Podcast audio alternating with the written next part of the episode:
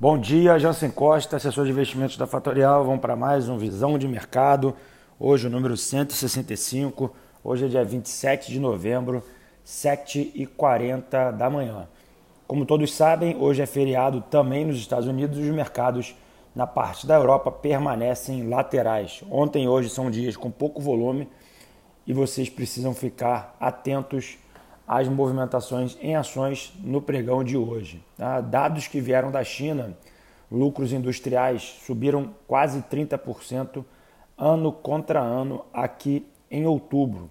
Destaques na parte das commodities do cobre e o minério de ferro que continuam performando bem, mostrando o quão forte está a economia chinesa.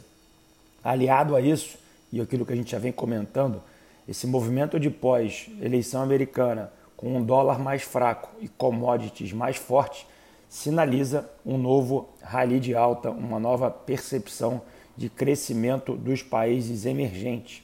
Um dólar fraco somado a commodities em alta deve levar o nosso dólar para baixo, assim como outras moedas no mundo têm, têm ganhado espaço frente ao dólar. Então o dólar hoje perdeu um ponto importante aí para os analistas gráficos de 92 pontos, mostrando que o dólar tem se enfraquecido e deve se estar encaminhando um novo ciclo de commodities. Tá? Poucas mudanças no cenário global do que a gente comentou ontem para hoje.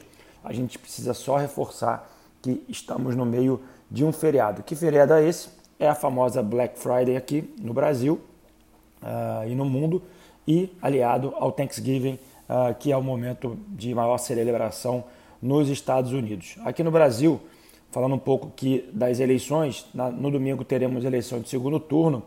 Isso deve se encerrar também um ciclo de especulações que ocorre antes das eleições, abrindo espaço para que a semana que vem o Congresso e o Senado, nesse prazo mínimo que temos até o próximo recesso, é, comecem a falar de pautas importantes, como reforma tributária e a, a mudança de cenário que de, deveremos ter uh, para pagarmos a dívida que adquirimos aqui com o Covid.